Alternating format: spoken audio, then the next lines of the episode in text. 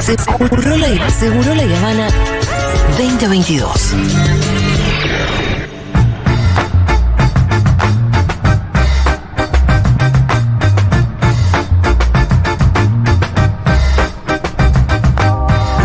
Muy bien, eh, con mucho fervor estamos esperando las elecciones del domingo y el señor Juan Manuel Carr, bueno, se volvió a Sao Paulo. Lo mismo hicieron Juanel, Maletti Martínez, todo el mundo dijo, chao, nos vamos para allá. Vamos, ¡Lula! vamos para allá. Es el Lula Palusa, Con mucho entusiasmo me parece que vamos a saludar en este momento al señor Juan Manuel Carr, que está desde la ciudad de Sao Paulo, si tengo yo mal entendido. Juanma, ¿Cómo están, chicos? ¿Bien? bien, ¿dónde estás ahora mismo? Mira, estoy en la Fundación Perseo Abramo, una Ajá. fundación ligada al Partido de los Trabajadores. Tengo un afiche en este mismo cuarto en el que estoy, eh, estoy solo, acabo de tener una entrevista. En este afiche donde estoy tengo un, un póster que dice Otra América está en marcha y abajo Delegación Argentina en el Foro Social Mundial. Así que me siento local en este lugar. Ah, excelente. Bueno, Juanma, eh, ¿y a quién estuviste entrevistando? ¿Cómo fue eso? Hice una entrevista mm, sobre el mensalao. El mensalao es un escándalo que hay en el año 2005, que es previo al lavallato, muy multiplicado por eh, la prensa, con María Alice Viera. Hice una entrevista, ella es especialista en mensalao. Esto es para el, el libro que estamos eh, eh, escribiendo, ¿no? que va a salir próximamente, si todo sale bien. ¿Por qué? Porque es un antecedente de- del lavallato. Que ayer circuló también en el debate, Julia. Ayer hubo debate presidencial acá en Brasil. eh, y volvió. ¿Sabes que no pude ver nada y me intriga un montón? Bueno, mira, sabes que nosotros lo vimos en un, en un boliche, literal en un boliche. Eh, se- se ¿Pero qué armó- tipo? ¿Quién- ¿Como quien ve un partido del Mundial? Sí, sí, exacto. A ver, hay un, un local en la calle Augusta. La calle Augusta es una calle de Sao Paulo muy conocida acá, que tiene muchos boliches. Y eh, hay uno que se llama Estudio SP, que es propiedad de un joven empresario que se llama Ale Youssef. Ese joven empresario puso el local a disposición ayer para que se junte toda la militancia petista, sobre todo la juventud, y que vea el debate con eh, pantalla gigante, con cerveza. Eh, la verdad que era esa la experiencia y obviamente acompañar el fervor colectivo, ¿no? Uno analizando, viendo el debate, pero también sintiéndose parte de eso porque es la elección más decisiva, Julia, en los últimos 40, 50 años en América Latina. Para mí, sin lugar a dudas, ¿eh? Eh, pero sin ninguna duda, sí, también creo que estamos en lo mismo.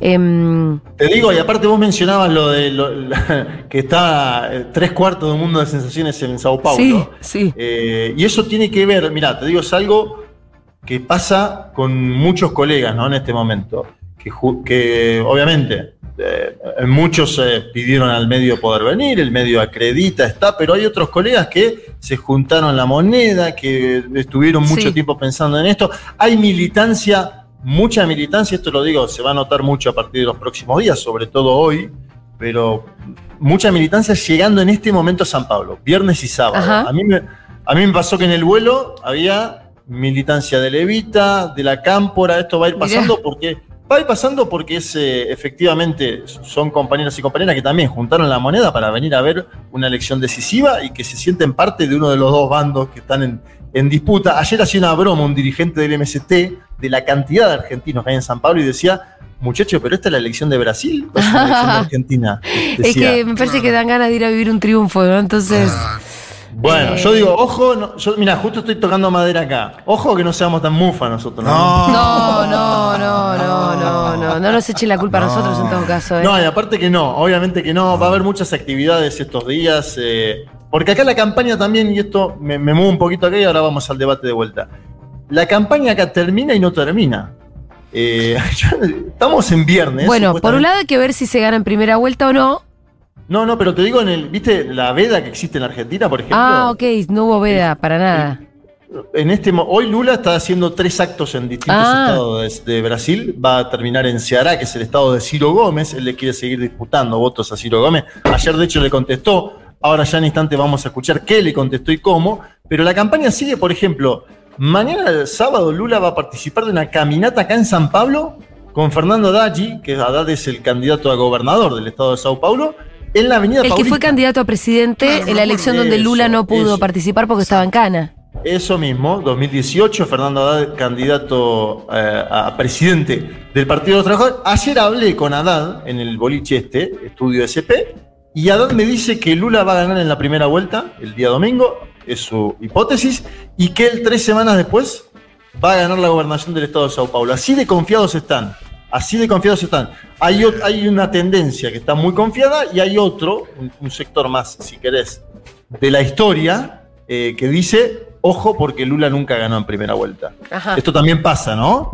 Eh, me, me parece que hay que esperar, pero fíjate esto que yo te mencionaba que Lula va a hacer mañana un evento de campaña, Bolsonaro va a hacer un evento también en San Pablo.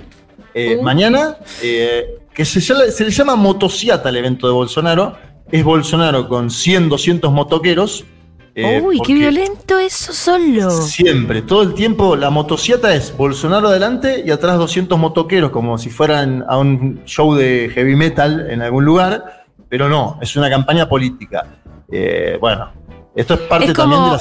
es una demostración muy de acá somos los machos. ¡Ah! Eso, macho alfa, eh, sí, totalmente, totalmente. El macho alfa, Bolsonaro es moto, autos y, si no, directamente armas, ¿no? Ahí está circulando un video de Eduardo Bolsonaro, es el hijo de Jair Mesías, probando armas en un lugar acá cerca del estado de Sao Paulo. Bueno, ellos te muestran Sí. eh, que, que son eso, ¿no? Son, según ellos es los valores, la familia, la propiedad y las motos, las armas, ¿no? Es parte de esta derecha de nuevo tipo eh, que no sé cuánto nuevo tiene, porque algunos hablan, ¿no? De que se, se raditan los neofascismos. Vamos a escuchar si les parece a Lula contestándole ayer a Ciro Gómez en el debate, porque si, si trajimos hasta acá la frase Lula de la semana, la de ayer en el debate fue esta. Deixa eu lhe falar uma coisa, Ciro. Você sabe que o Brasil viveu no período Lula, em que você fazia parte do governo no melhor momento. As pessoas puderam comprar televisão nova, puderam comprar geladeira nova, puderam comprar carro novo, puderam comer picanha com churrasco que você não gosta que eu falo, porque você talvez coma algo melhor do que picanha. O povo não consegue. As pessoas conseguiram viajar de avião. Muita gente de classe média dizia que o aeroporto estava virando uma, ferro, uma rodoviária de tanta gente que entrava. Então, Ciro, a verdade no ECROA é que eu tive o prazer de governar o país e nunca neguei que você me ajudou e fazer a maior política de inclusão social da história do país. É verdade. Banqueiro ganhou dinheiro, empresário ganhou dinheiro. Empre- os empresários rurais ganharam dinheiro, aumentou as nossas exportações. Você sabia que quando eu cheguei no governo tinha só 100 bilhões de fluxo de exportação, nós fomos para 482 bilhões.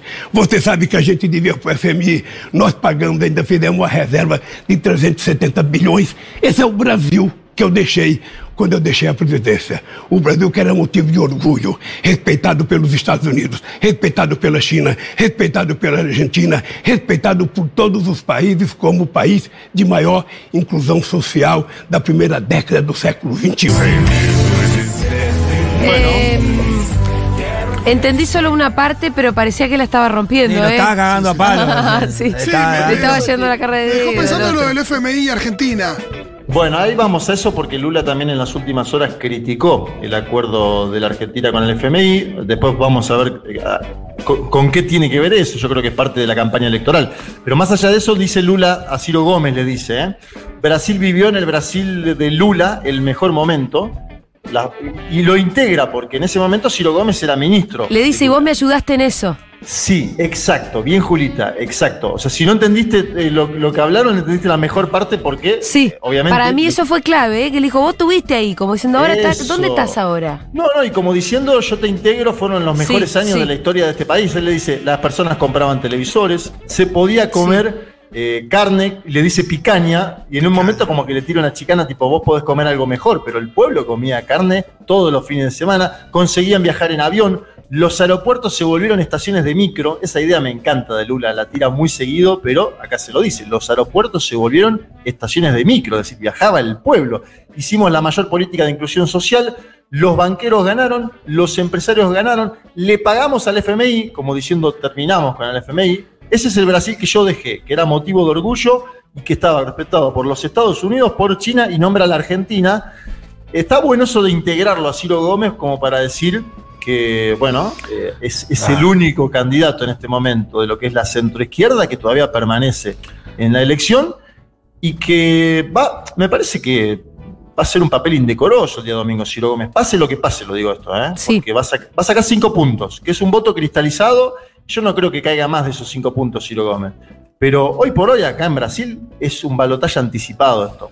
Hay 86, Claro. 87 Y sí. puntos que están en- sobre la mesa y después los demás candidatos, la verdad, hoy no cortan ni pinchan. Entonces, me parece que lo de Ciro, algunos me decían ayer, lo que pasa es que Ciro está pensando que el bolsonarismo después de la elección de Lula va a caer como fenómeno político y que él puede ser la oposición a Lula. Bueno, pues esas son todas conjeturas. Yo sé- si Ciro Gómez piensa eso, eh, es un mesiánico para mí.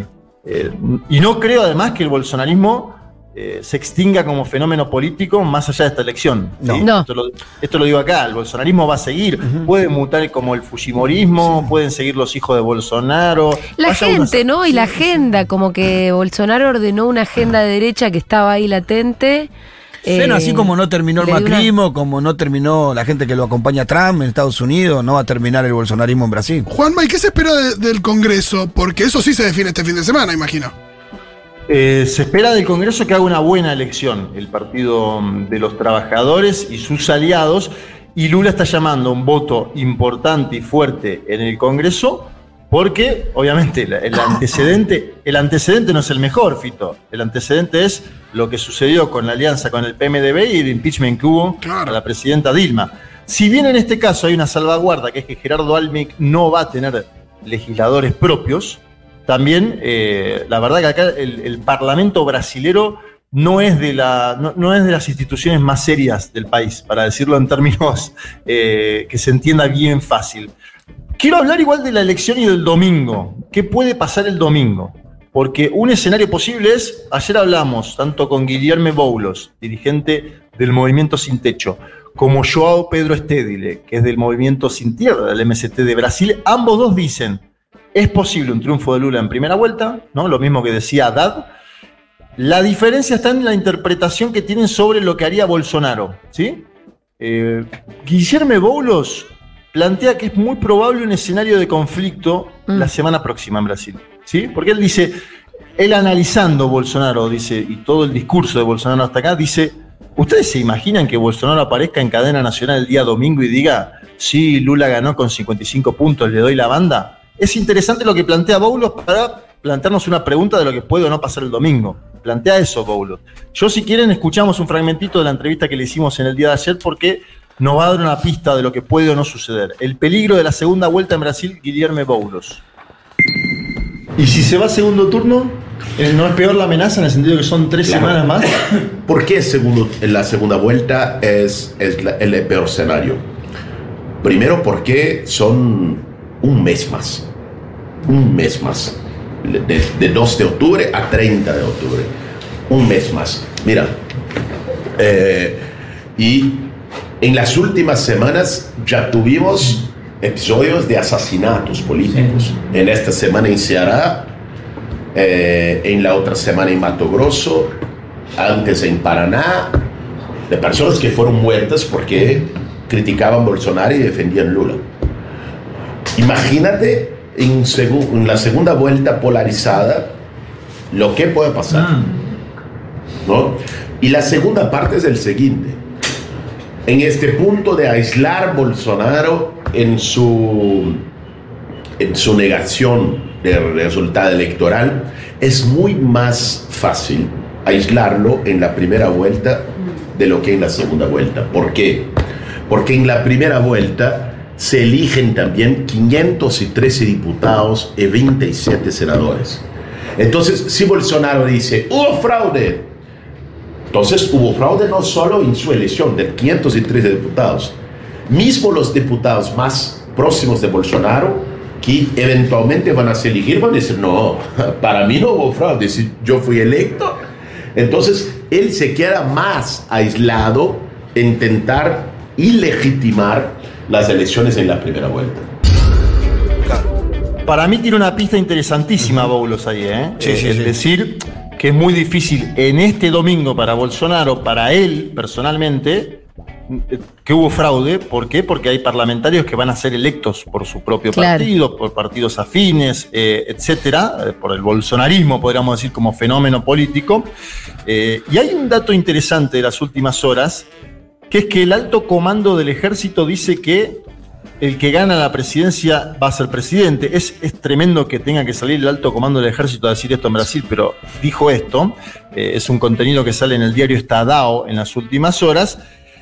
Y se apartan de lo que es la auditoría de votos, porque acuérdense que Bolsonaro había pedido que Ah. sea el Estado, el, El ejército, ejército. digo, Sí, sí. el ejército, digo, eh, el que esté en la auditoría de los votos. Bueno, la información que tenemos en las últimas horas es que el alto comando del ejército ya empieza a desligarse. Esta es una buena noticia en términos democráticos. Te iba a de decir, cara- menos mal. de cara a lo que puede suceder el domingo.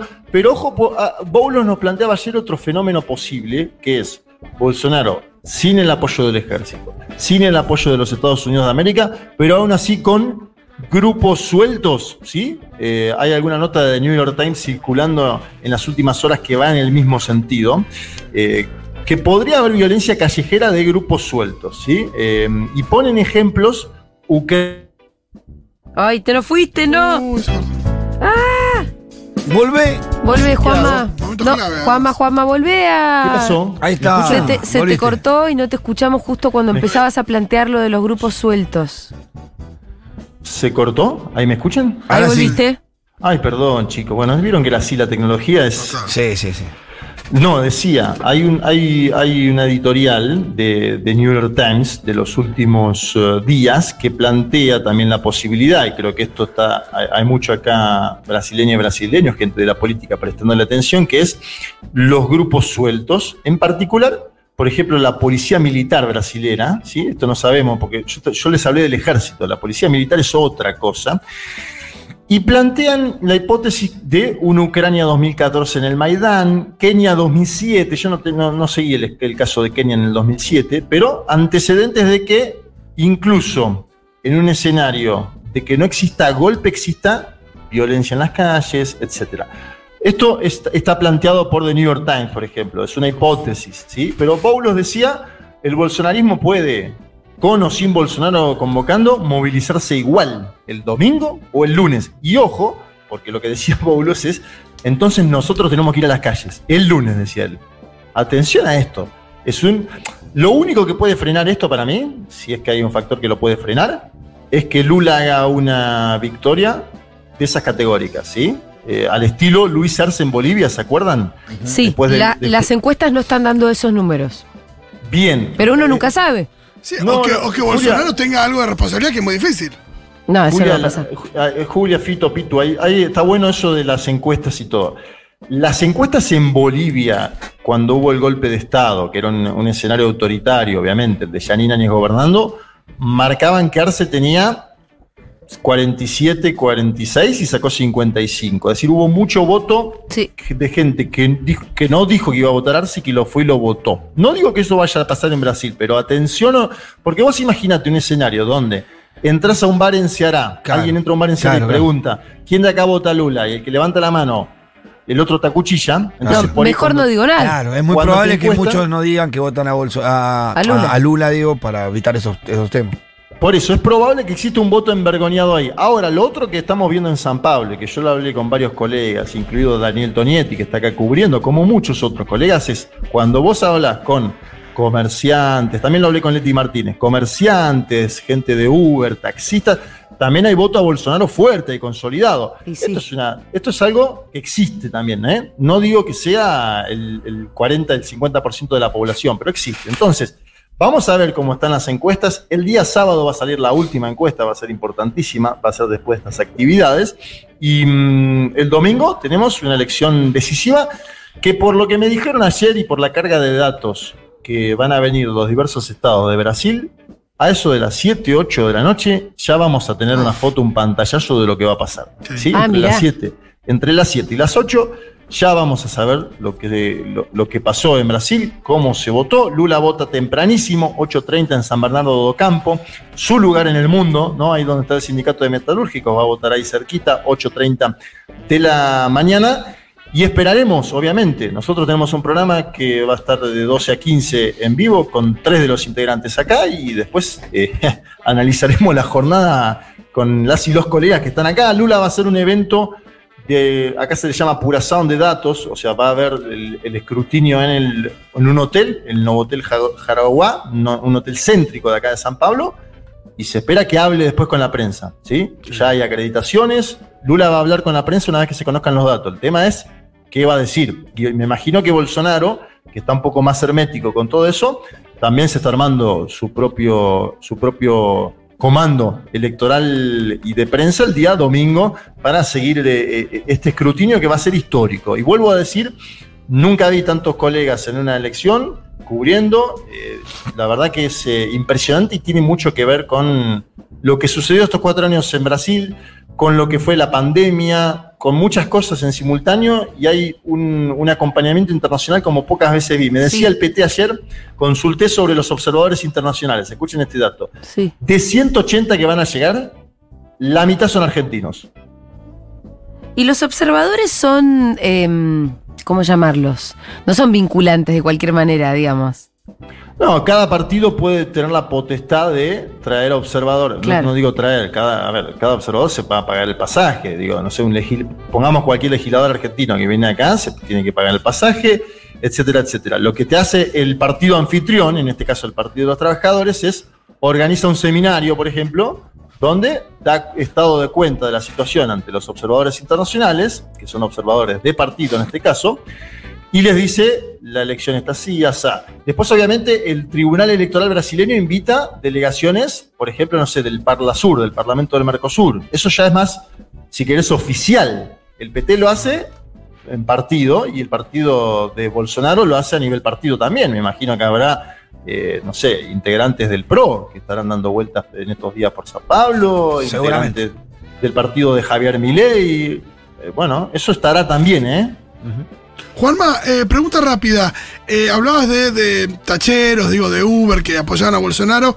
¿Qué hay de el 10 del Paris Saint Germain, eh, de Neymar? Más madera, ¿eh? Bueno, hemos visto ahí que Neymar aparece en, en- en las últimas horas en, en muchas publicaciones vinculadas a, a bolsonarismo. Las malas lenguas acá dicen que hay una deuda grande al fisco brasileño Sí. y que tiene que ver con algo de eso. Las malas lenguas dicen eso. Yo no lo tengo chequeado, entonces no o me de voy que a es un pelotudo. Y si gana Lula, ¿sabés cómo la va a tener que Y pagar? además eso, papu. Sí, igual viste que Lula Pitu es muy. Lula negocia, es un, es un sindicalista, Lula. Sí, Se sí, va a sentar sí. a hablar con Neymar y por ahí lo convence y le pone la camiseta del 13 Lula. Eh, eh, Es muy pero- probable. pero La verdad que eh, el, el futbolista en general en los países sudamericanos eh, Sí, es medio gorilón, ¿eh? es bastante gorilón, digamos. Maradona había uno Sí, solo, chicos. Maradona y Maradona de Sócrates para acá. Sí, sí, Sócrates Bueno, también, ¿eh? Juanma, te escuchamos entonces el domingo en un mundo de sensaciones y nada, todo el reporte desde allá. Dale, el día domingo vamos a estar con un programa cargadísimo. Acuérdense, Federico- quienes quieran ver a Fede también en vivo, va a estar haciendo la transmisión desde el CUI de la Feria del Mundo Sí, claro. en el CUI, que es en Junín 222 eh, a las 12 como siempre, así que vayan a hacernos compañía, vamos a estar ahí. Y va a haber invitados en el CUI Sí. también, así que obviamente, claro. Va, buena, buena a- salida para el domingo al mediodía. Y esa, para ¿eh? ir preparándose para Brasil, Sí, che. sí, sí, sí. Tener Sí, data ahí. Pasen a bancar a Fede. Banquen a Fede se va a llamar el programa. Sí, sí, sí, totalmente. Bien, Juanma, abracito, chau. Abrazo grande, chau, chau, chicos. Juan Manuel. Carr.